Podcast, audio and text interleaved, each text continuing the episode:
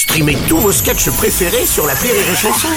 Des milliers de sketchs en streaming, sans limite, gratuitement, gratuitement sur les nombreuses radios digitales Rire et Chanson.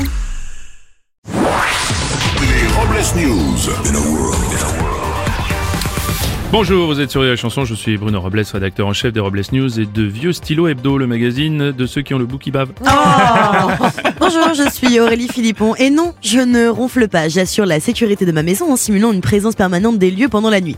Bah oui, mais on n'est jamais trop prudent. C'est vrai, vous raison. Bonjour, je suis Vincent Serroussi et à force de boire de l'alcool, mes potes me traitent d'alcoolique. Du coup, j'ai décidé de boire du Fanta pour devenir fantastique.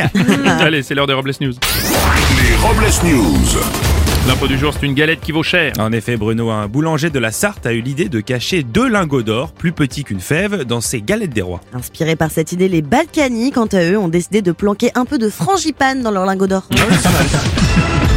Il n'y a plus beaucoup d'électricité dans l'air. Et oui, pour faire face à l'envolée des prix de l'énergie, Emmanuel Macron a assuré aux entreprises et aux artisans qu'ils allaient pouvoir renégocier leur contrat d'électricité dès le mois de janvier.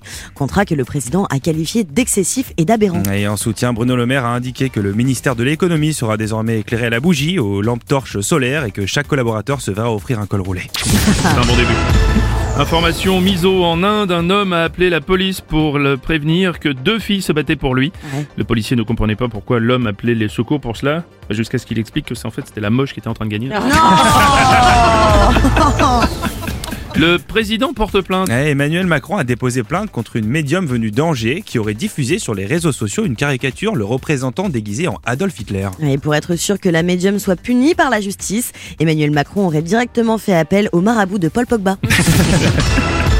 On va terminer avec une info timbrée. Afin de euh, répondre à la baisse du nombre de courriers, la Poste va supprimer la tournée quotidienne des facteurs dans plusieurs villes de France. Seuls les courriers urgents, comme les colis ou les recommandés, seront distribués quotidiennement. Ah, c'est plutôt une bonne nouvelle hein, d'espacer les tournées, ça évitera à certains que l'on remarque la ressemblance du petit dernier avec le facteur. Et puis pour clore, c'est Robles News, la phrase du jour. Oui, il existe deux types de euh, femmes. Celles qui croient encore naïvement en l'amour et celles qui ont déjà acheté un chat. Voire deux. Allez, merci d'avoir suivi les Robles News et n'oubliez pas. Rire et chanson. Deux points. Désinformez-vous. Ouais. Les Robles News. Sur Rire et Chanson. Rire et chanson